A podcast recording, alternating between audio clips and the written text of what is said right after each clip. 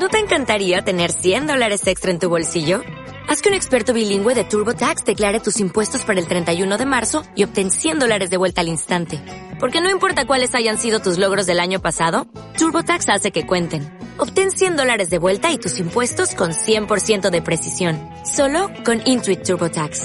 Debes declarar para el 31 de marzo. Crédito solo aplicable al costo de la presentación federal con TurboTax Full Service. Oferta sujeta a cambios o cancelación en cualquier momento. Este que ves, engaño colorido, que del arte ostentando los primores, con falsos silogismos de colores, es cauteloso, engaño, del sentido. Engaño colorido, poesía, mujeres y rock. Es cauteloso engaño del sentido.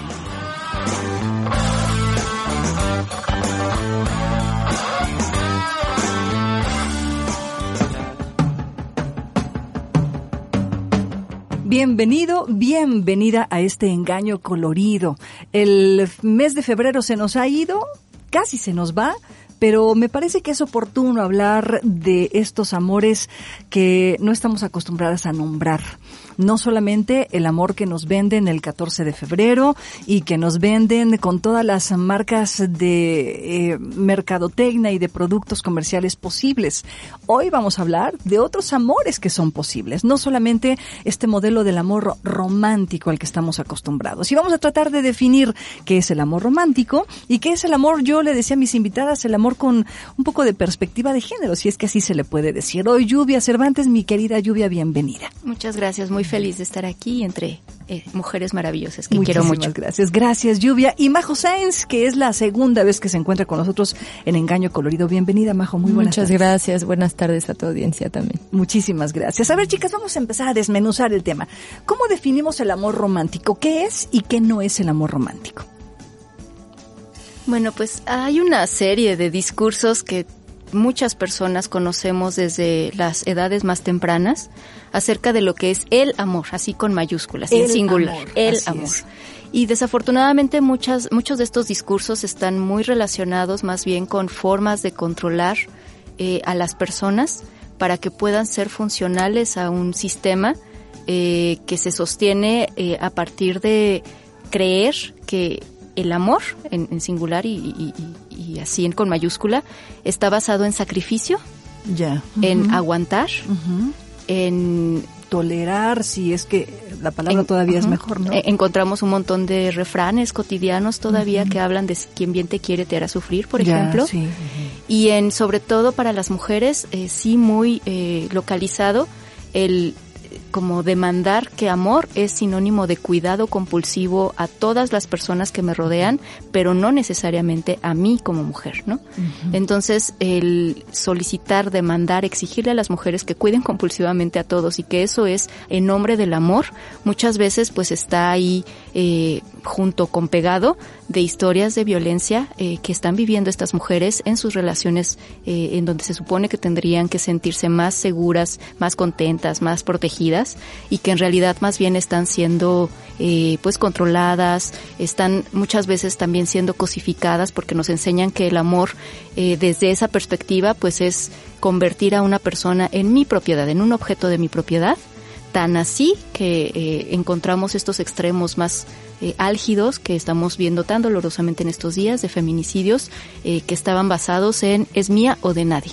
Ya, ok. Entonces, el amor con mayúsculas desde esa perspectiva que nos ponen en todas partes desde pequeñitas que tiene que ver con cuentos de hadas, con telenovelas, con canciones donde estamos cantando que sin ti no soy nada, que me muero, incluso me vacío si no está esa persona que me elige y me hace ser mujer incluso.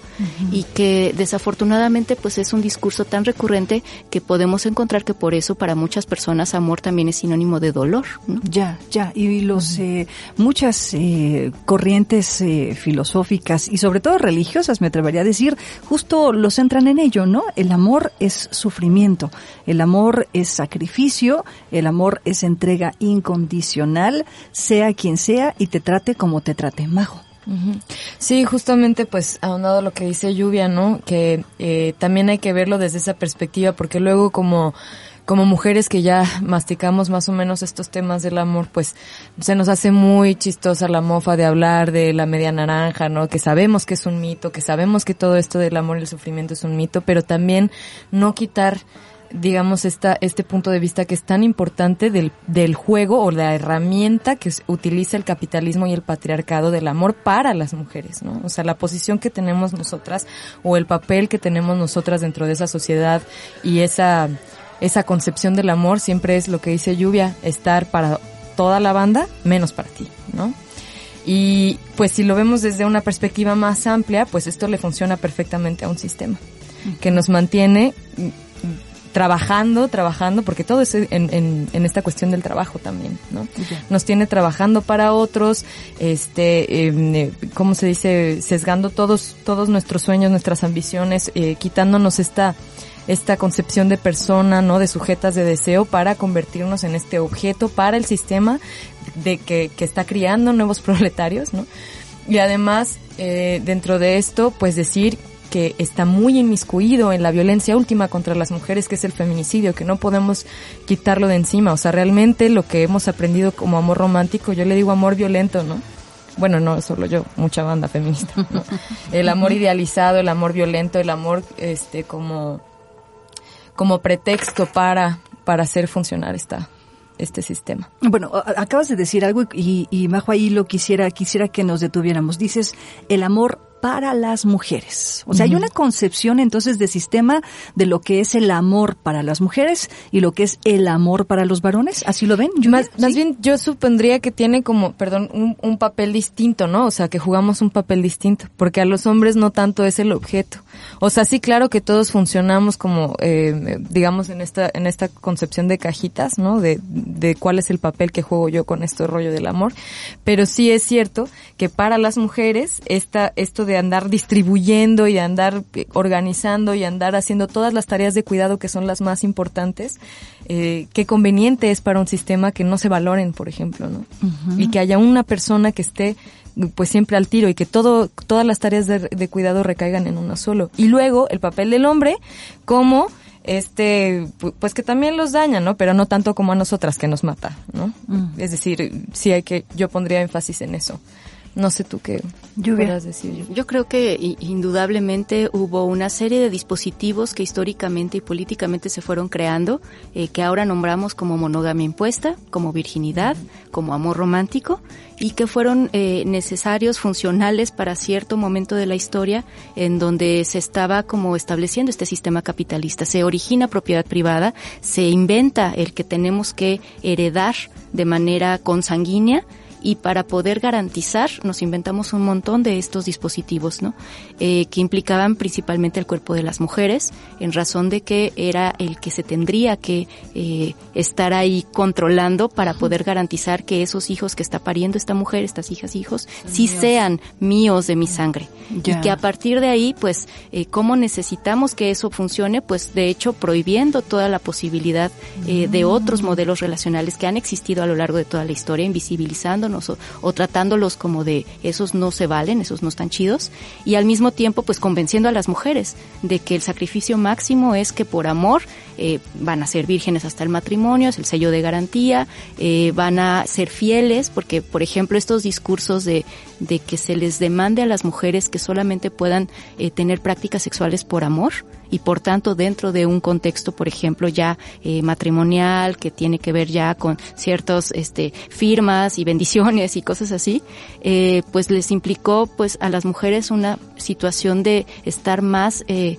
pensando en estos temas de la traición, de la infidelidad, de lo que me duele que él se vaya a ir con otra persona y, y que eso para los varones no está tan eh, demandado, ¿no? O sea, los varones eh, socialmente todavía es permisible este asunto de la catedral y las capillitas, ¿no?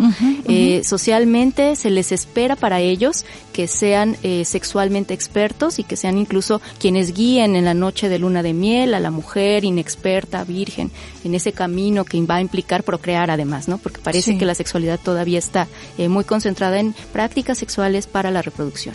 Y bueno, pues es, es como una serie de dispositivos que además tuvimos que inventar a partir de muchas prohibiciones crímenes e incluso exterminio de mujeres, ¿no? Lo que fue la Inquisición, lo que han sido muchos eh, de las concepciones de lo que es pecado, malo, enfermo, y que a partir de ahí pues implicó que las mujeres aprendimos que el amor es el príncipe azul, que tenemos que aprender a atender, a limpiar desde pequeñitas la casa, todo lo que va a ser funcional, ese modelo de la monogamia impuesta en un matrimonio para la reproducción, este, nosotras vírgenes y bla, bla, bla. Bueno, me quedo así como ah, impactada del antecedente histórico. O sea, el, hablar hoy del amor romántico es hablar de toda una carga histórica de sistema, de control de sistema. Y si usted que me escucha pensó que el amor romántico era simplemente un constructo económico para el 14 de febrero, pues ya estamos viendo que no. Mucho más. Vamos a hacer un corte poético y musical y regresando de ello seguiremos hablando hoy en Engaño Colorido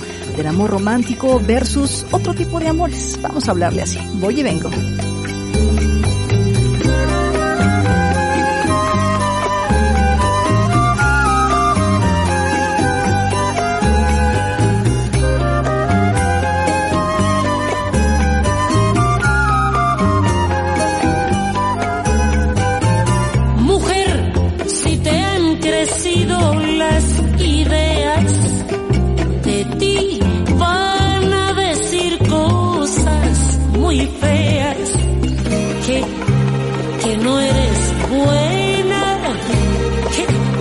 Este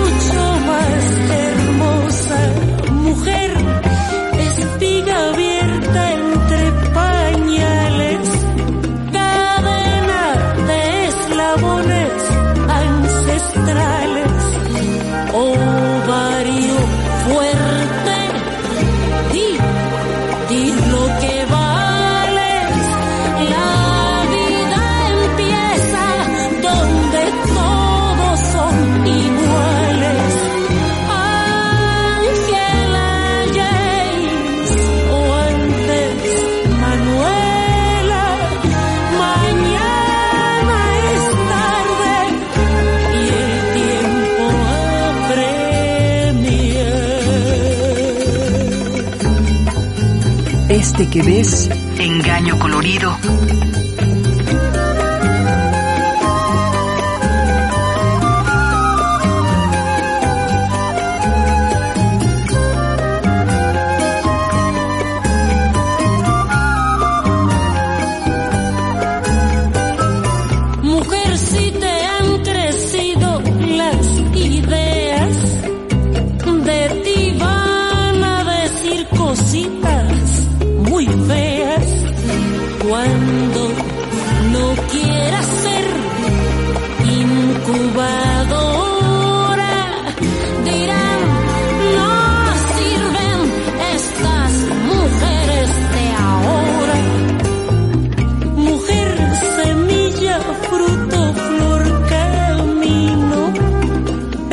Thank you.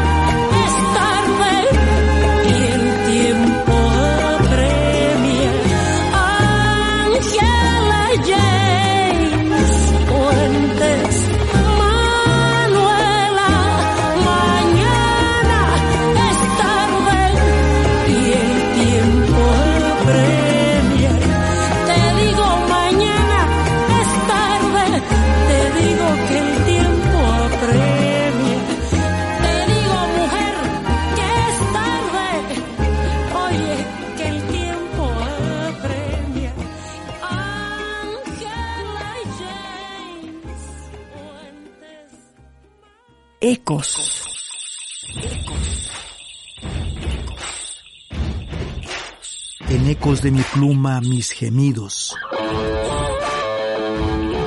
Eco de vida. Quien nombra, ¿Quién canta? Ecos. Ecos.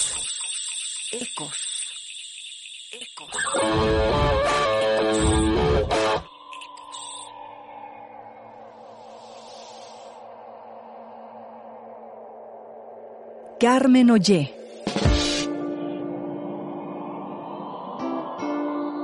Es hija de Luis Ollé de Estéfano y Carmen Rosa Nava Acevedo. En la Universidad Nacional Mayor de San Marcos, cursó educación en la especialidad de lengua y literatura y obtuvo su título de licenciada en 1975. Ha sido profesora de literatura en la Universidad Nacional de Educación Enrique Guzmán y Valle, La Cantuta, directora del Centro de Documentación sobre la Mujer, directora del PEN Club del Perú y presidenta de la Red de Escritoras Latinoamericanas.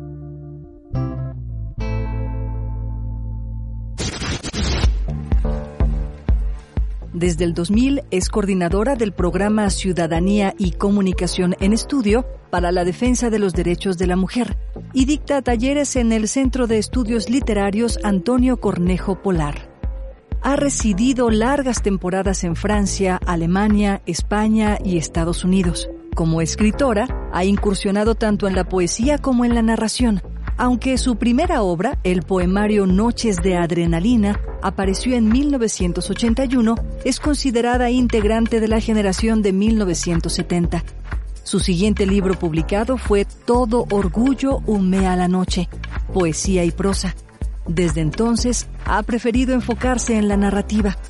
Su última obra, Retrato de mujer sin familia ante una copa, es, según sus propias palabras, un libro fusión, pues es de un género inclasificable. En él convergen el relato, el ensayo y hasta una entrevista ficticia a la novelista Patricia Highsmith.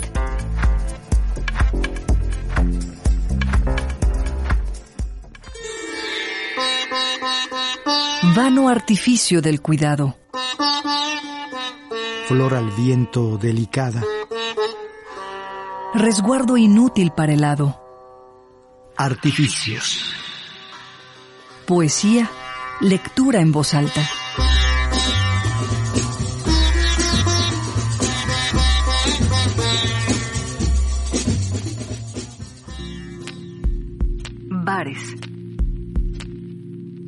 Vivir es alegre.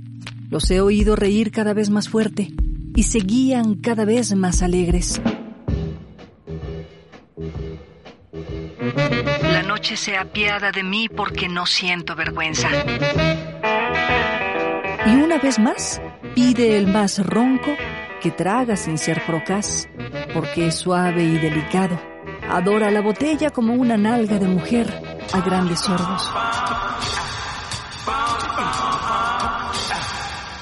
Aquel sí es de los peligrosos. Roba, mata, miente y es astuto.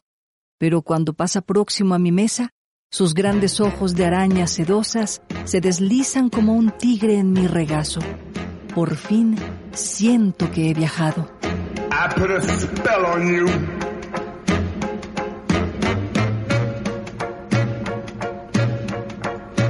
Because you're mine.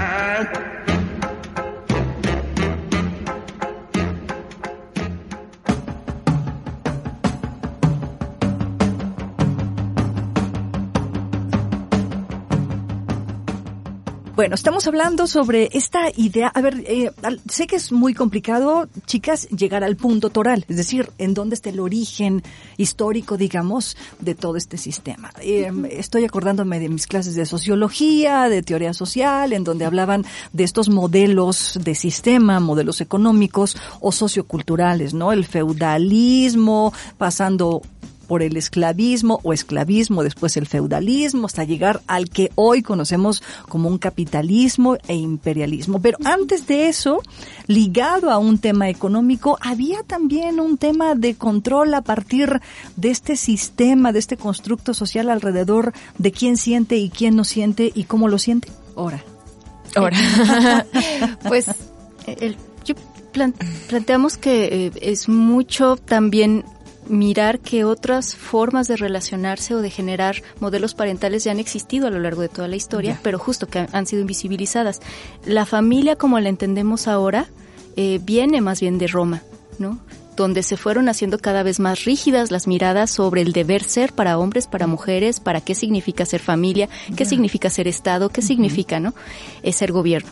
Pero si ven, vemos, por ejemplo, cómo estaba organizada eh, en Grecia esta posibilidad múltiple de los modelos relacionados, incluso habiendo esclavismo, también había otras posibilidades, había eh, formas de, de, estar con una persona y hacer, establecer un vínculo matrimonial que tenía que ver solo con los trámites de posesiones, bienes y, y, sí, hijos, hijas reconocidos, pero también había otras relaciones, ¿no? Eh, había algo que se llamaba los del FES o las del FES, que implicaba como mi, mi compa, mi carnal, con el que también puedo tener vinculación sexual, por ejemplo, sí o no, pero que yo sé que hay un amor profundo allí y que mi esposa o mi esposo no se va a negar a que exista en mi vida. Ya, Y había, pues sí, eh, había un asunto como de que a los esclavos y a las esclavas se les podía explotar sexualmente también, ¿no? Sí, claro. Pero que había otra mirada también en que no era como tan cerrada como ahora nos han estado queriendo vender la familia nuclear como la única válida, verdadera, ¿no?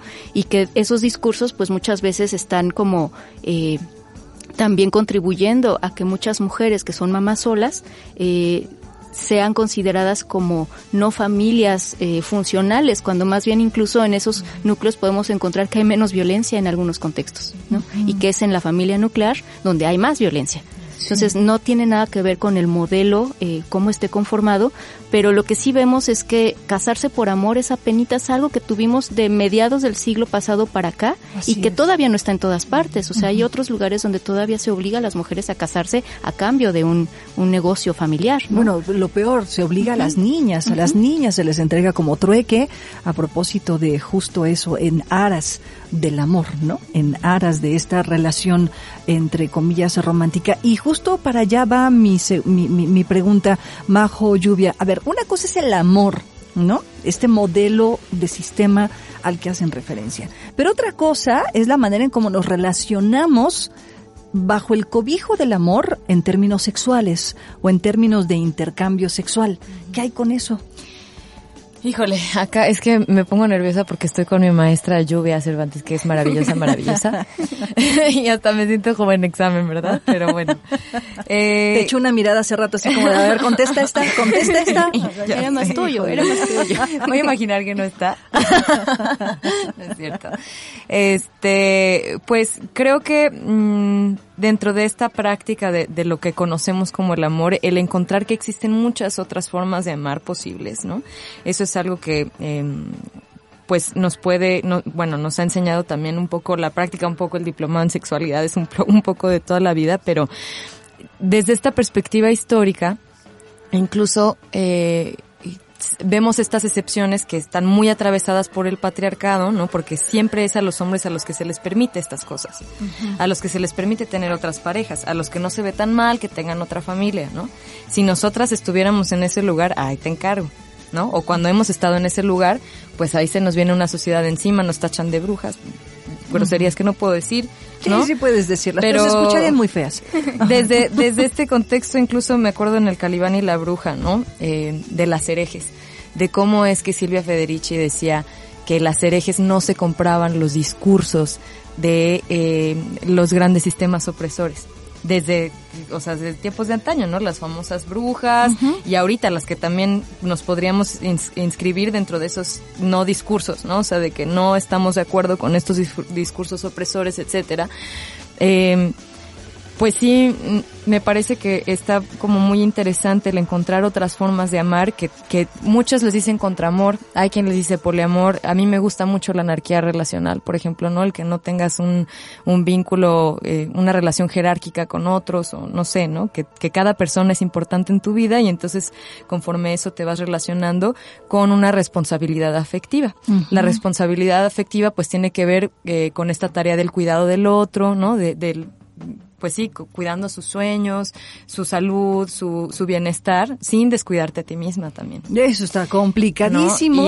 Y está muy complicado porque a veces dices, oye, Y, y, no, a veces no puedes ni con una sola persona, ¿no? Pero yo creo que cuando te, te metes en estas otras formas de relacionarte y de amor y lo planteas desde el principio, pues ahora yo encuentro mucho descanso, ¿no? Por ejemplo, en que puedo contarle a mi pareja cualquier cosa que sí me gustó, que sí no me gustó, que si este tipo no sé qué, incluso cuando estoy en desamor hasta me puede preparar un tecito, ¿no? Y estamos ahí al pendiente el uno del otro y realmente encontrarte, imagínate, poder abrirte con esa pareja a mí me a mí me significó mucho porque ya yo, ya no le pertenecía a una persona, ¿no? Y ya no tenía que andarme escondiendo, y me gustó ese güey, pero bueno, ¿no? Sino que ya podíamos incluso compartir otras muchas cosas en, tareas de cuidado y de platicar y de ser completamente honestos. Ya, eso me parece. Hay, hay muchos elementos que me gustaría retomar. Si me lo permiten, vamos a hacer un corte de estación y regresando seguimos platicando aquí en el estudio con Lluvia Cervantes y Majo Sainz sobre el amor romántico, ventajas, desventajas, cómo nos enseñaron a aprenderlo y cómo podemos a, cómo podemos desaprenderlo, que me parece con eso, con eso a mí me gustaría concluir este, este espacio. ¿Cómo le hago para desaprender el amor romántico. No se me vaya, 238-5111 y mi Twitter personal clavón73. Vamos al corte, regreso.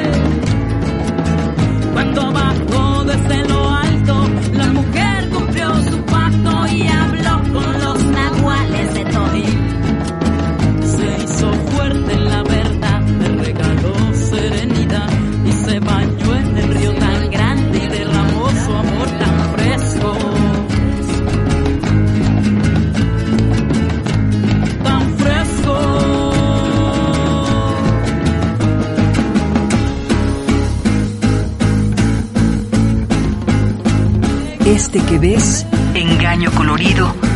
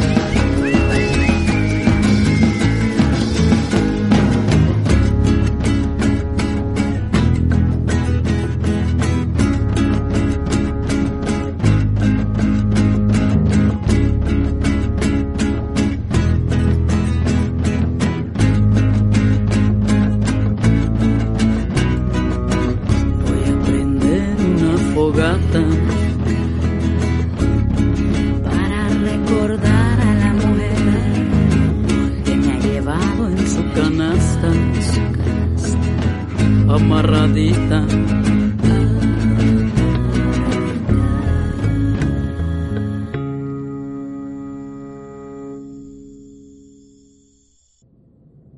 Suburbio. Aquella, la más perversa, nunca amó. Se enredó en mis brazos entre sábanas, sabia, los pies hacia la puerta. Irascible, su único defecto era su única virtud. Al placer amó más que al dinero, a una cicatriz que a un collar de perlas, a una cicatriz que a un collar de perlas.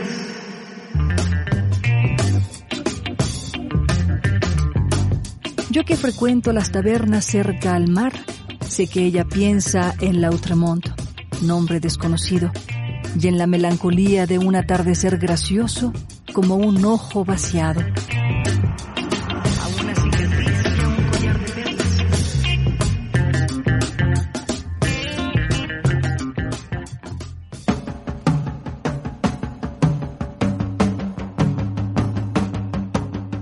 Ya hemos hablado de, hiciste una lista, Majo, de cómo se le contradice al amor romántico, ¿no? Anarquía relacional, desamor. No, no. poliamor, contramor. Con, contramor. A ver, yo tengo una pregunta de generación X pasada. Yo soy de generación X ah, también. Ah, ok, va, va. Pero tengo una pregunta generación X. ¿eh? A ver, ¿qué las etiquetas no nos estorban? Depende. A ver, explíquenme. A ver, a ver esto de poliamor, contramor, anarquía relacional. A ver, explíquenmelo. En un primer momento tuvimos que nombrar lo que nos dolía y lo que nos incomodaba de ese amor que nos enseñaban para poder mirar cómo poderlo construir de otras formas que no implicaran ese dolor, ese sufrimiento, ese sometimiento sobre todo, ¿no? Y sobre todo para las mujeres. Eh, creo que así han operado también las etiquetas en otras muchas este, dimensiones, ¿no? Por ejemplo, cuando hablamos de orientaciones sexuales, fue necesario ver que tal vez una persona no se sentía representada como en ese gran discurso hegemónico del deber ser de la heterosexualidad para poder decir, y entonces yo qué soy, y entonces empezar a nombrar. Entonces, en el nombrar yo me puedo encontrar con otras y otros que también se están doliendo o que se sienten excluidos o oprimidos, oprimidas de eso que en donde no cabemos y por tanto ver qué podemos construir en donde sí somos. Ok, ok. Y creo que hay varias etiquetas que son funcionales en ese sentido. Sí creo que llega un momento en donde tal vez la multiplicidad de etiquetas podría despolitizar y, podría eh, complicar un poco el, el, asunto de la organización política para reivindicar derechos, ¿no? Pero cuando estamos hablando de amor romántico, sí fue necesario nombrar qué nos dolía que ese discurso de quien bien te quiere te hará sufrir ya no lo queríamos seguir repitiendo porque ya lo habíamos aprendido desafortunadamente poniendo el cuerpo y las emociones y a partir de ahí empezó a haber como muchas posibilidades. ¿Cómo se podría aprender de otra manera? Yo creo que leer ayuda un montón, claro, para quienes tengan la posibilidad y el acceso, pero la teoría a veces no nos alcanza, ¿no? Eh, lo que estaba nombrando Majo implicaban ejercicios teóricos que se han estado tratando de construir para nombrar otros modelos relacionales. Eh, hubo uno muy importante que empezó de entrada ya como contraposición del amor romántico, que fue un, sociólogo, Anthony Giddens, que escribió sobre los amores confluentes. Y que mucho tenía que ver con la revolución sexual de los 60 y justamente tratar de, tronarlo todo, moverlo todo y decir cómo si lo queremos, ¿no? Y lo que él nombraba como amores confluentes justamente implicaba, ya no me quiero relacionar mirando a las otras personas como objetos míos desde los celos, desde la posesión, desde la falta, desde estoy vacío o incompleto, incompleta y por tanto busco compulsivamente cómo completarme con otra persona y le deposito a esa persona toda mi felicidad o toda mi miseria si me deja o no me pela. Y no me hago responsable yo de mis sentimientos.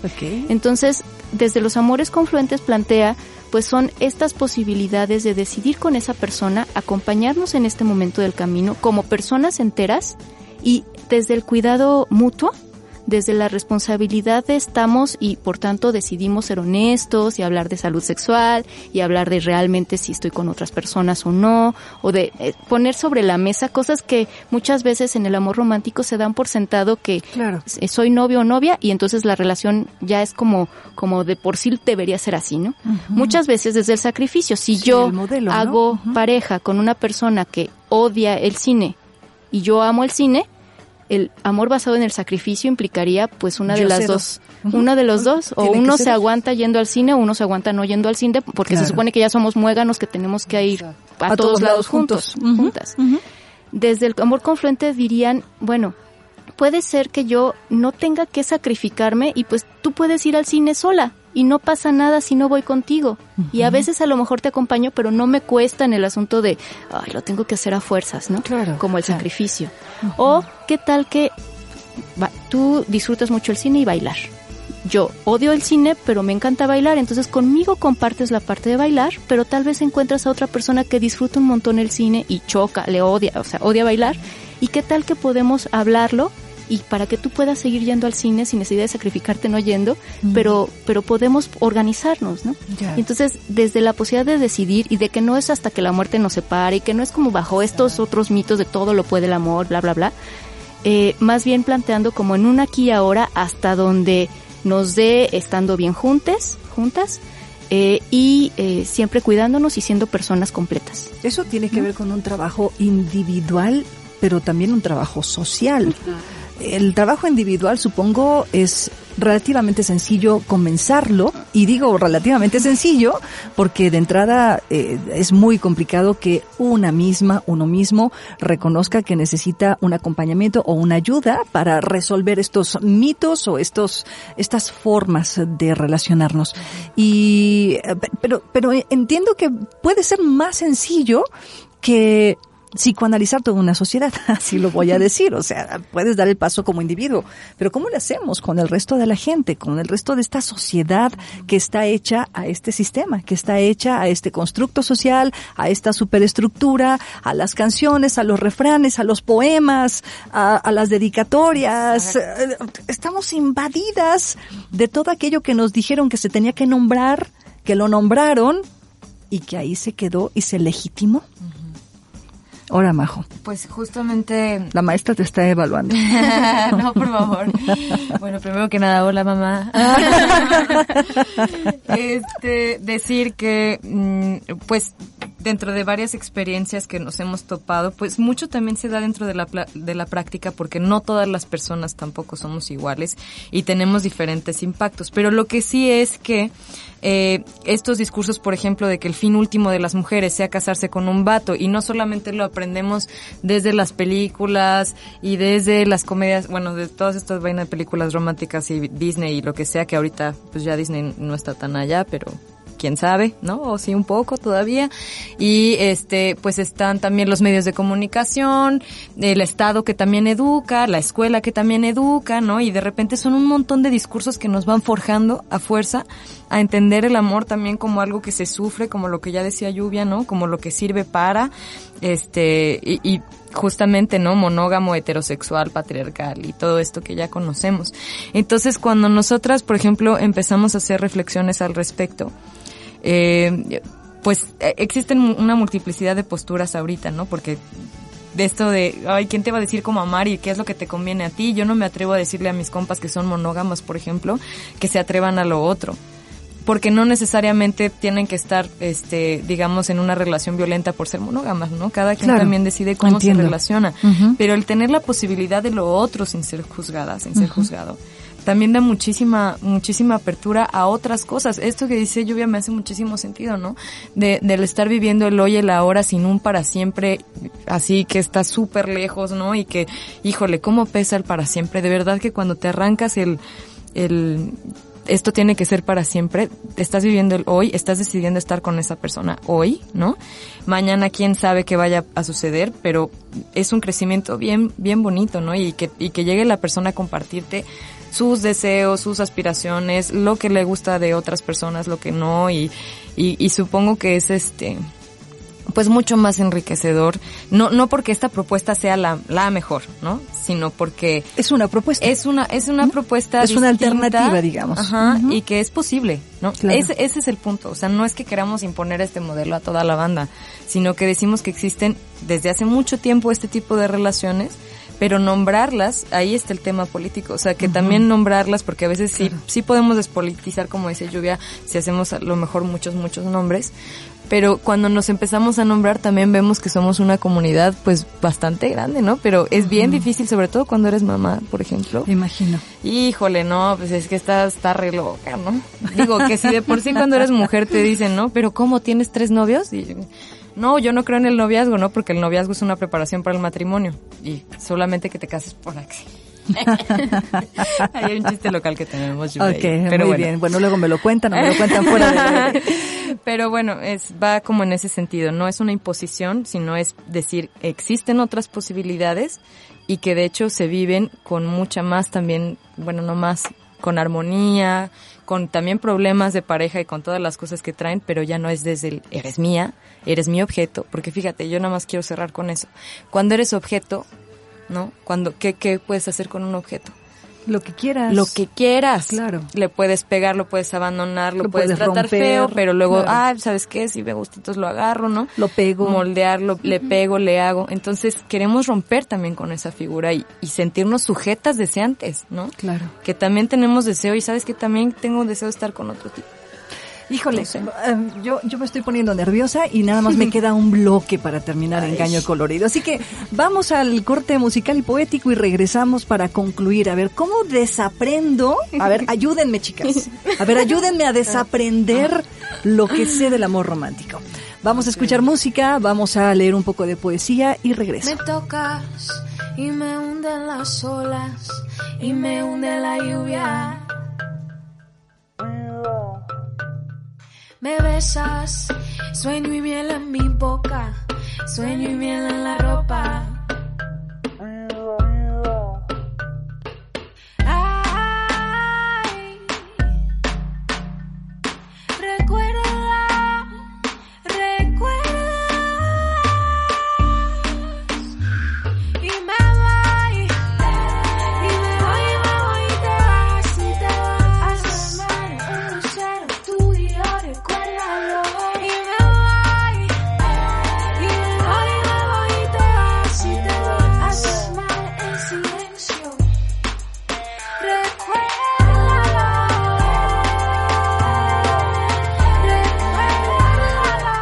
Que ves, Engaño Colorido,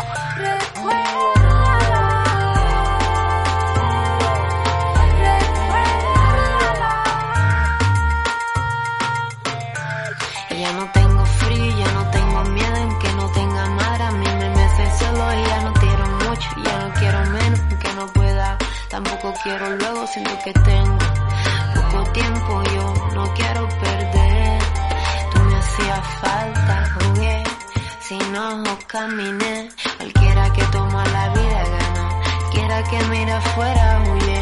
Cualquiera que esté despierto cobra, cualquiera que sufre ama fuerte. Y húndete como agua en la tierra, húndete, aunque yo me pierda, húndete, dentro de mí que en frases rezan tú y yo. Me miras, soy tuya hasta el amanecer, se nos agotan las horas, me olvido, te olvidas al cerrar los ojos,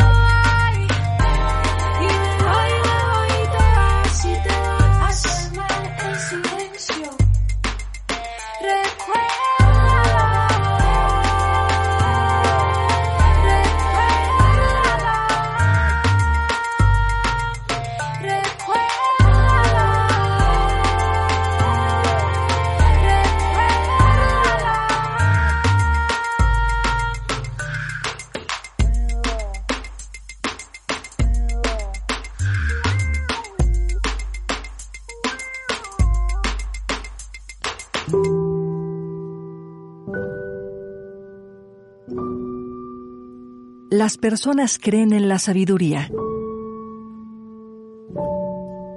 A los 40 estoy con un palmo de nariz. Me apena haber leído tanto y no haber consumado el placer. Regenta de mi cuerpo, de esta piel bajo la que fluye el aceite. Nada a mi alrededor, solo una hija tierna.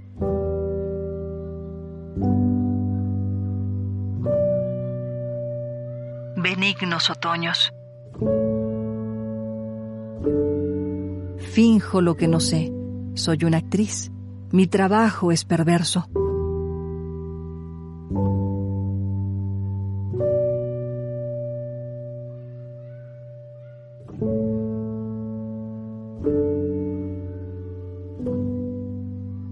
He amado menos de lo que supe amar, y en las tardes es el silencio, de noche el silencio y el sueño.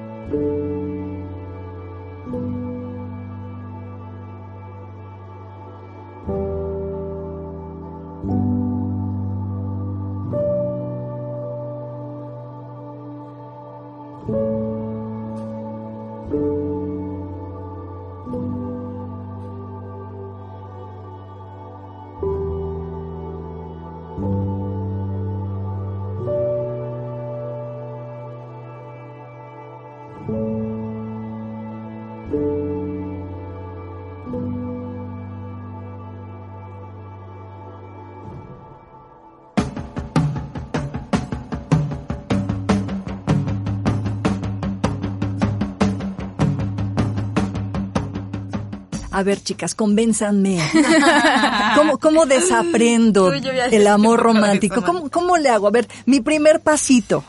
De entrada es, sí, creo que cuestionar todo lo que nos ha dolido de nuestras relaciones amorosas en el pasado o actuales y tratar de analizar como de dónde vendrán esos dolores. O sea, qué es lo que me duele de que a lo mejor mi, mi pareja esté con otra persona o, o desde esos discursos hegemónicos eh, me haya puesto el cuerno, por ejemplo. Realmente lo que quiero es que esa persona que yo digo que amo sea feliz o lo que quiero es el mérito de que sea feliz, por ejemplo. Ok, entiendo. Pero, o sea, creo que esto que, planteaba yo hace rato con lo de los amores confluentes, justamente hace una crítica que va más allá del modelo elegido. Eh, puede ser uno o pueden ser cinco relaciones.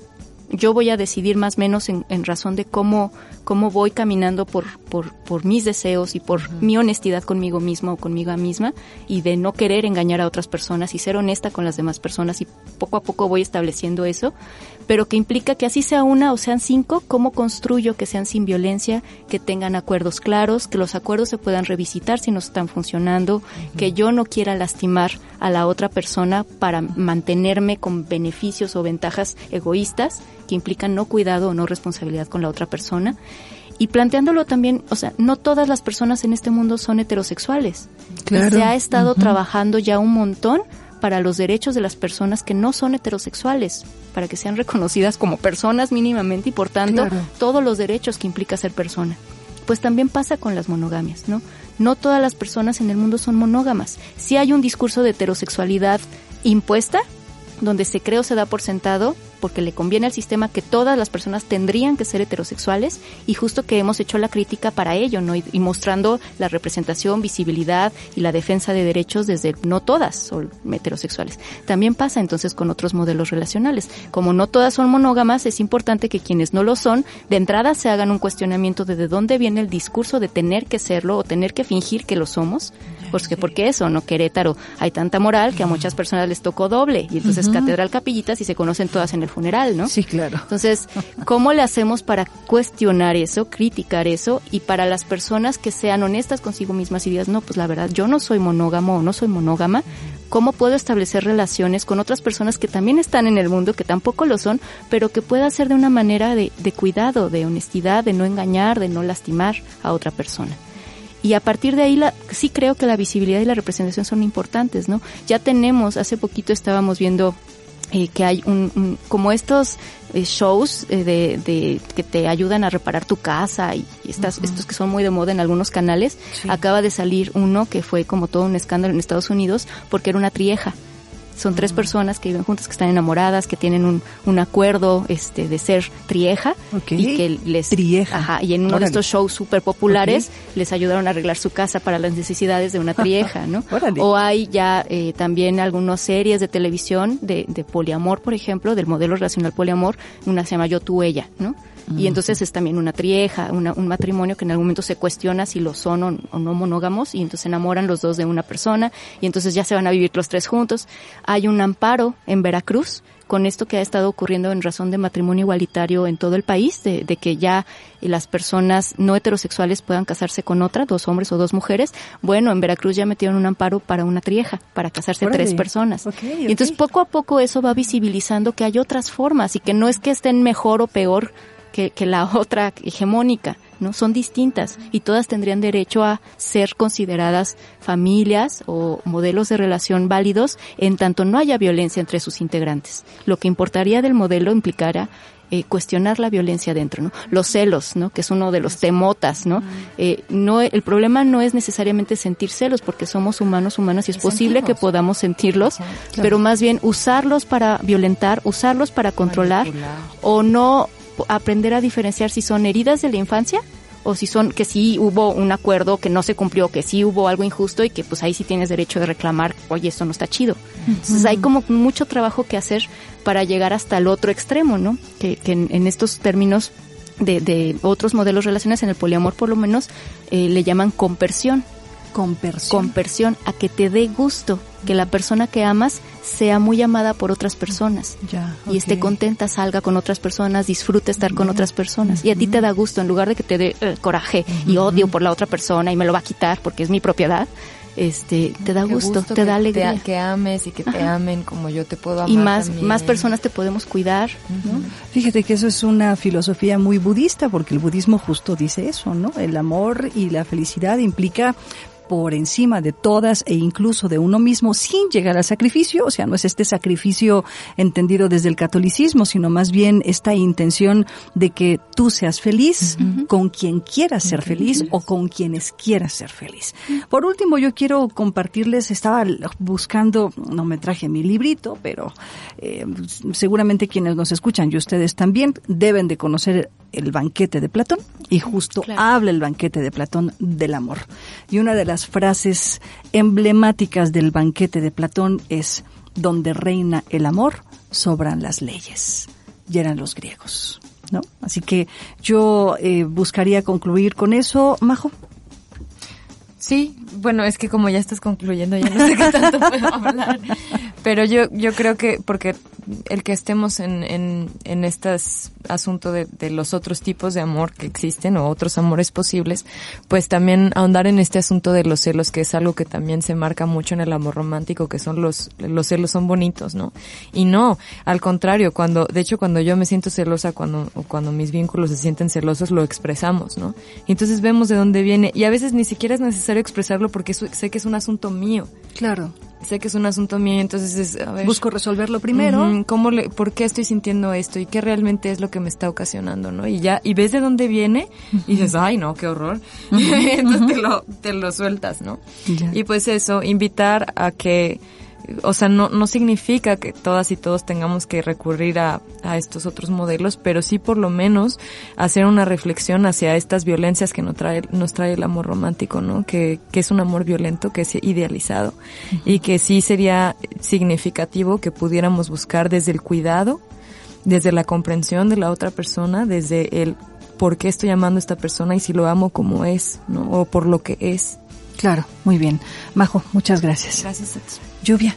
Sí, pues sobre todo el cómo le hacemos para enseñarles, sobre todo a las niñas, a que no crean tanto estos discursos del amor romántico, porque en, lo cotidiano lo que vemos son mujeres que se sienten muy imposibilitadas de salir de relaciones eh, violentas por estos discursos de, del amor, ¿no? Del deber ser, de es tu cruz, es que eh, como eres... Eh, Primero te querías ir y ahora ya te quieres regresar. Es bien complicado para las mujeres porque eh, son discursos absolutamente eh, de control, ¿no? Y que, que, nos generan culpa, que nos generan dolor y que no nos hacen eh, autónomas, ¿no? Nos permiten construir nuestras propias autonomías. Muy bien, pues Lluvia, muchas gracias. Gracias.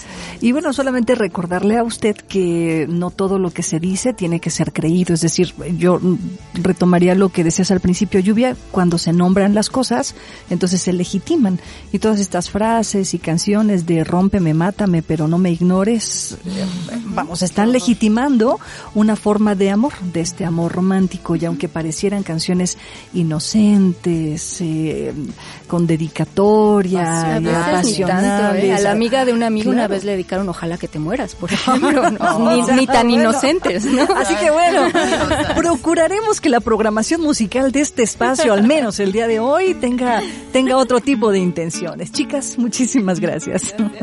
ya nos vamos, gracias Pedro, Pedro Vázquez en los controles técnicos, Pepe Cruz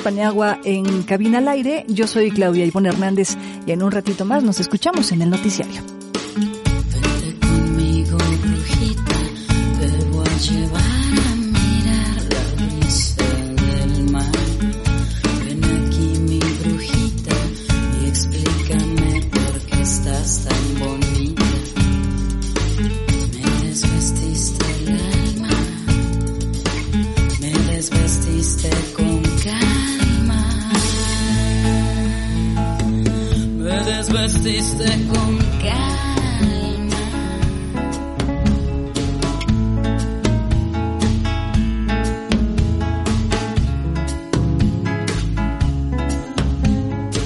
Ya me di cuenta de que eres una bruja, ven te invito a bailar, pa' que entres en mi burbuja. Ven para acá, ya me has convertido en piedra, mujer ácida, mujer culebra.